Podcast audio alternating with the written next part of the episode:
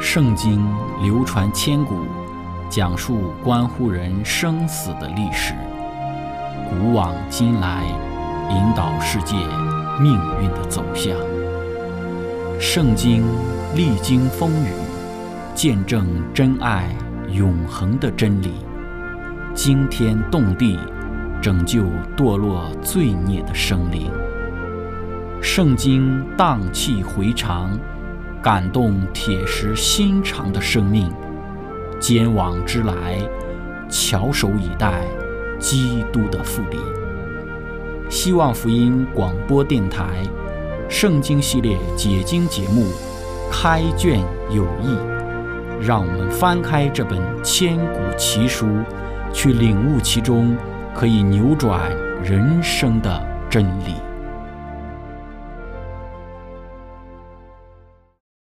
亲爱的听众朋友，平安！欢迎您收听《开卷有益·圣经解经》节目。今天我们要讲述的是希望的先知以赛亚在他服侍时的信仰的危机，以及以赛亚的事工如何给那个时代上帝的子民带去了希望的信息。开始讲论之前，我们一起来聆听一首诗歌《宝贵石匠》。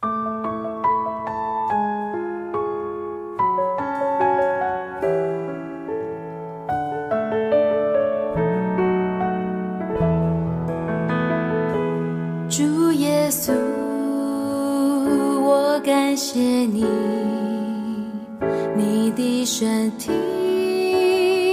为我而生，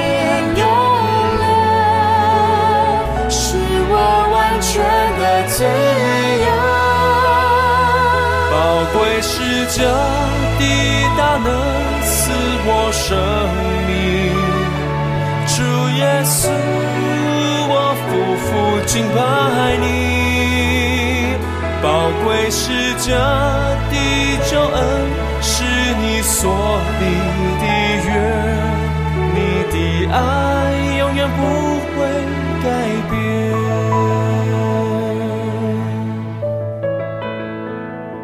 主耶稣，我感谢你，你的身体。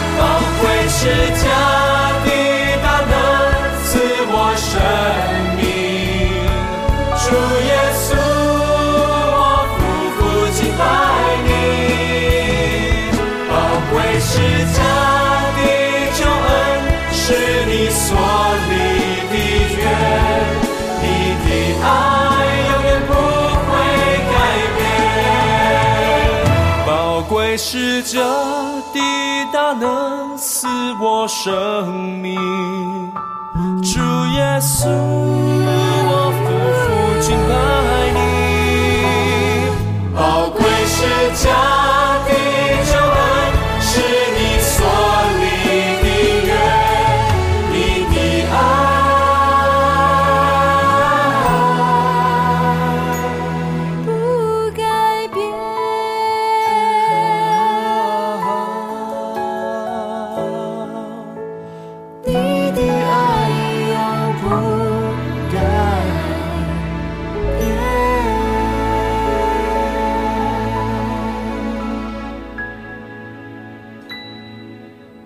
亲爱的朋友，我们先来谈以赛亚时期的信仰的危机。第一个信仰的危机就是强盛中的任意妄为。在亚述帝国时期，埃及和巴比伦的这个力量相对于弱势。亚述王朝交替的过程之中，软弱的亚述王的统治时期，使得以色列与犹大国国力强大、经济繁荣，他们就心中高傲，背叛上帝。历代之下的二十六章十五到十六节，乌西亚的名声传到远方，因为他得了非常的帮助，甚是强盛。他既强盛，就心高气傲，以致行事邪僻，干犯耶和华他的上帝，进耶和华的殿。要在香坛上烧香。在乌西亚（又名亚撒利亚）做犹大和便雅悯地的王的长时间内，国势昌隆，胜过了自所罗门去世之后约两百年来任何其他的统治者。他多年励精图治，在上天赐福之下，他的军队收复了往年所丧失的一部分土地，许多城邑、军经重修并且巩固了。国际的地位也大为提高，商业也复兴了，列国的财宝涌流到耶路撒冷来。那使乌西亚遭受十分悲惨结果的，乃是僭越的罪。王违犯了耶华上帝明确的命令，就是除了亚伦的子孙以外，谁都不可以执行祭祀的职分，竟擅入圣所，要在香坛上烧香。所以这就是我们所说的，当乌西亚王年间呢。国力强盛的时候，竟然任意妄为，僭越上帝。第二个信仰的危机就是信仰上拘泥外表。以赛亚书一章十一到十五节讲到说：“你们所献的许多祭物与我何异呢？公绵羊的翻祭和肥畜的脂油我已经够了，公牛的血、羊羔的血、公山羊的血我都不喜悦。你们来朝见我。”谁向你们讨这些，使你们践踏我的愿语呢？你们不要献虚浮的供物，香品是我所赠物的。月数和安息日，并宣召的大会也是我所赠物的。做严肃会又守严肃会，我也不能容忍。你们的月数和节期，我心里恨恶，我都以为麻烦。我担当便不耐烦。你们举手祷告，我必遮掩不看；就是你们多多的祈祷，我也不听。因为你们的手都满了杀人的血，在这里我们就看到这种当时信仰拘泥于外表的一种情形，上帝是极其的憎恶的。第三个信仰的危机就是官长徇私枉法。一章的二十三节说：“你的官长居心悖逆，与盗贼作伴，各都喜爱贿赂，追求赃私。他们不为孤儿伸冤，寡妇的案卷也不得呈到他们面前。”所以，身为以色列的官长，此时也是徇私枉法。以赛亚书十章一到第二节也讲到了那些设立不义之律例的和记录奸诈之判语的，为要驱往穷乏人，夺去我民中困苦人的礼，以寡妇当作掠物，以孤儿当作掠物的。第四个，他们信仰的问题就是百姓敬拜偶像。二章第八节说到。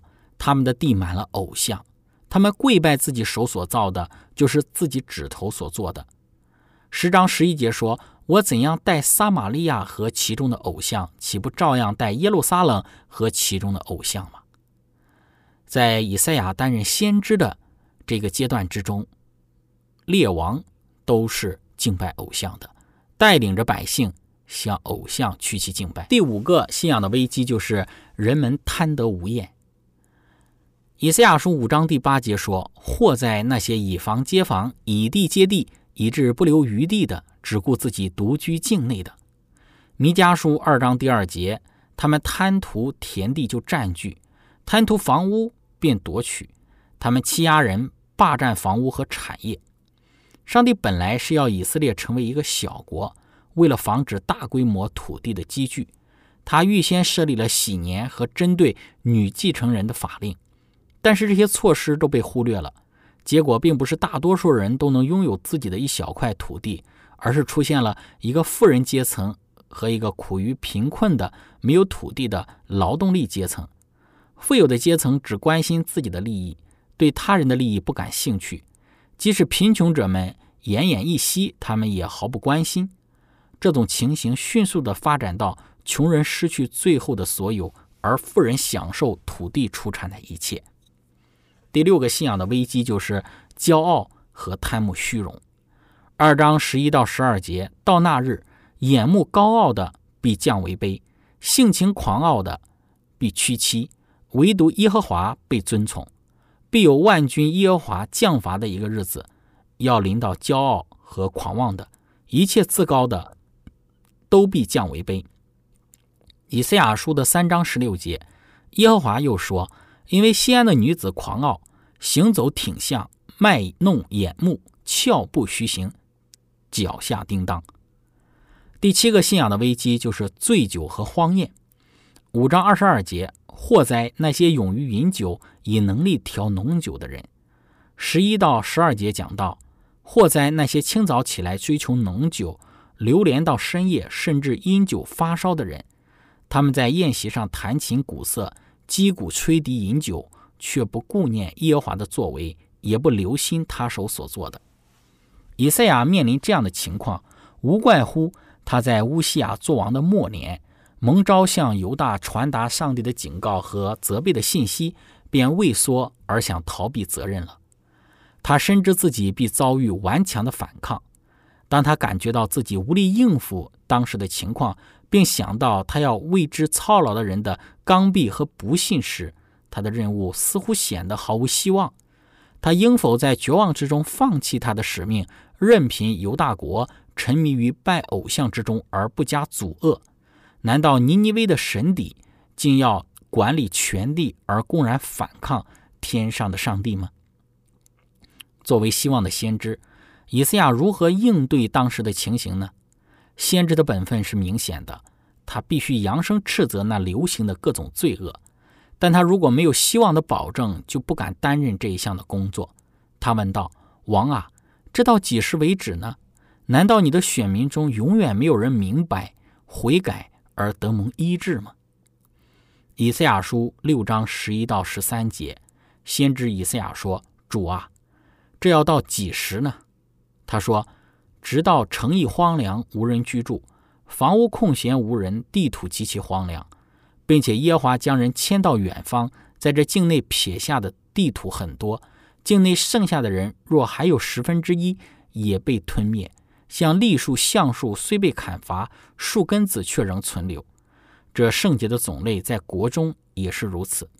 他必须终身做忍耐勇敢的教师。”一个宣布厄运而又发出希望的先知，上帝的旨意终于成全，他的努力和上帝一切忠心信使辛劳工作的丰满果效必要显现，必有余数要得救。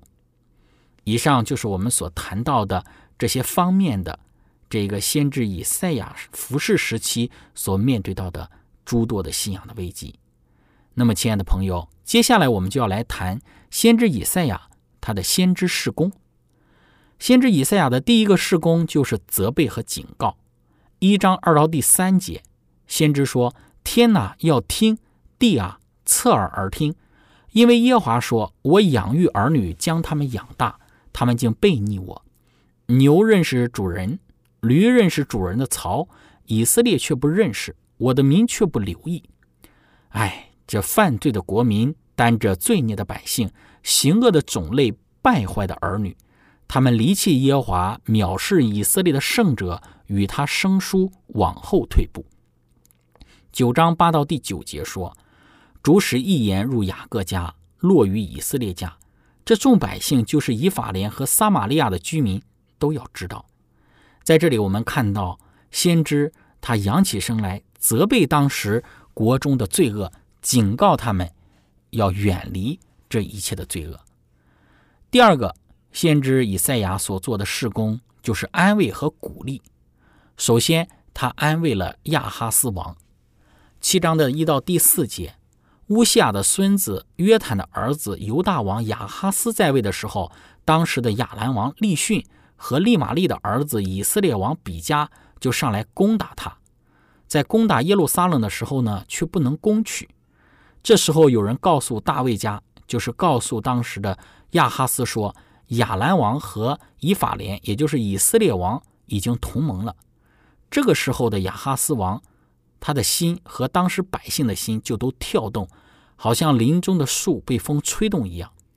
上帝对以赛亚说：“你和你的儿子施雅雅述出去，到上池的水沟头，在漂布地的大路上去迎接亚哈斯，对他说：你要谨慎安静，不要因为亚兰王和这一个以色列王这两个冒烟的火把头所发的烈怒害怕。”也不要心里胆怯，所以，我们看到，在整个亚哈斯面对到亚兰和以色列的这个结盟之时，先知以赛亚给亚哈斯王带去了极大的安慰，同时，他也鼓励了后来的西西家王，在解救耶路撒冷的这个过程之中发挥了作用。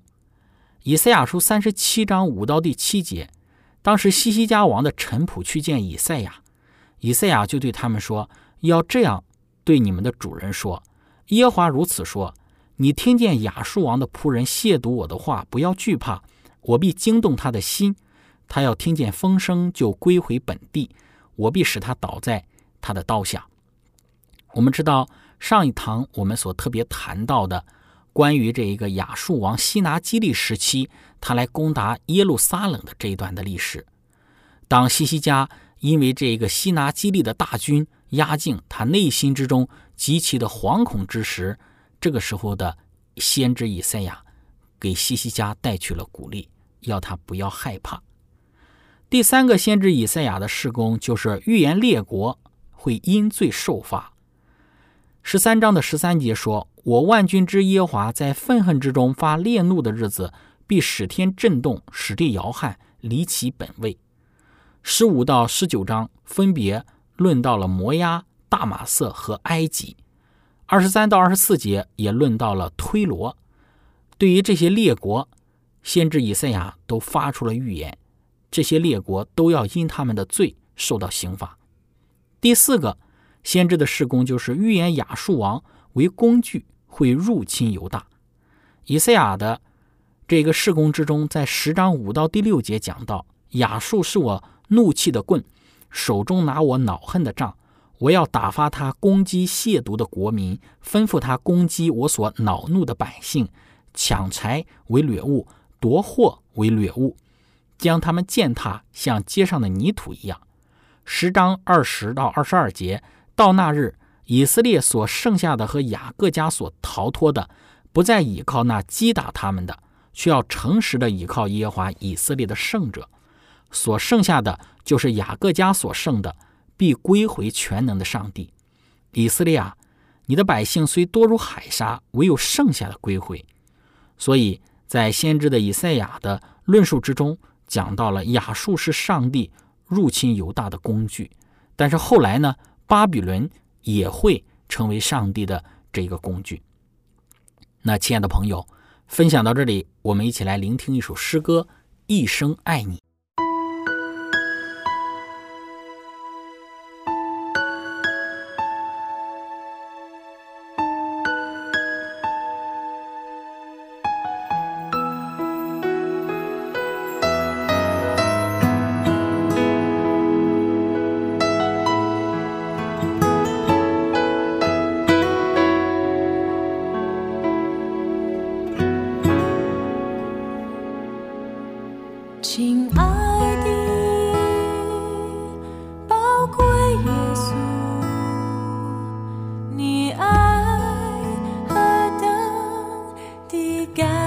天我的心。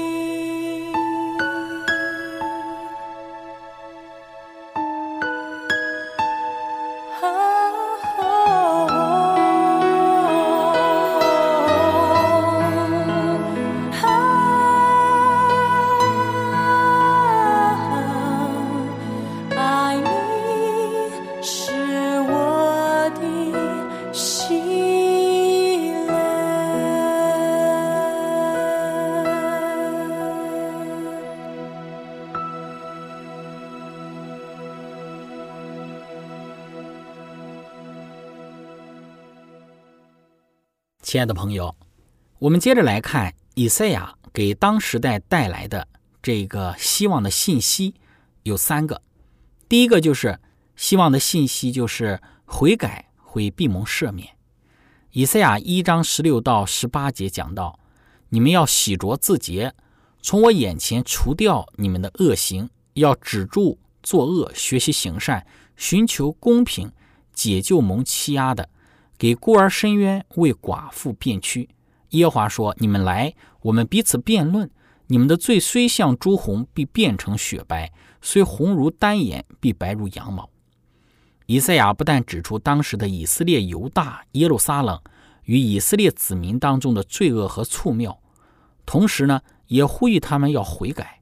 上帝应许悔改就得蒙救赎。以赛亚历次所传的信息都有这样的内容。第二个希望的信息就是救赎主必然来到。以赛亚书七章十四节，因此主自己要给你们一个兆头，必有童女怀孕生子，给他起名叫以马内利，就是上帝与我们同在。四十章的十到十一节，主耶华必向大能者临到，他的膀臂必为他掌权，他的赏赐在他那里，他的报应在他面前，他必向牧人。牧养自己的羊群，用膀臂聚集羊羔，抱在怀中，慢慢引导那乳养小羊的。将来会有一位救赎主米赛亚，他要来到，他要成就上帝的旨意。他是上帝的义仆，为人赎罪，牺牲自己，成功救赎。但是世人却要厌弃他。这是我们所讲到的第二个以赛亚给那个时代带去的希望的信息。第三个希望的信息就是新天新地必要建立。十一章七到第九节，牛必与熊同吃，牛犊必与小羊同卧，狮子必吃草与牛一样，吃奶的孩子必玩耍在会蛇的洞口，断奶的婴孩必按守在毒蛇的穴上。在我圣山的遍处，这一切都不伤人不害物，因为认识耶华的知识要充满遍地。好像水充满洋海一般。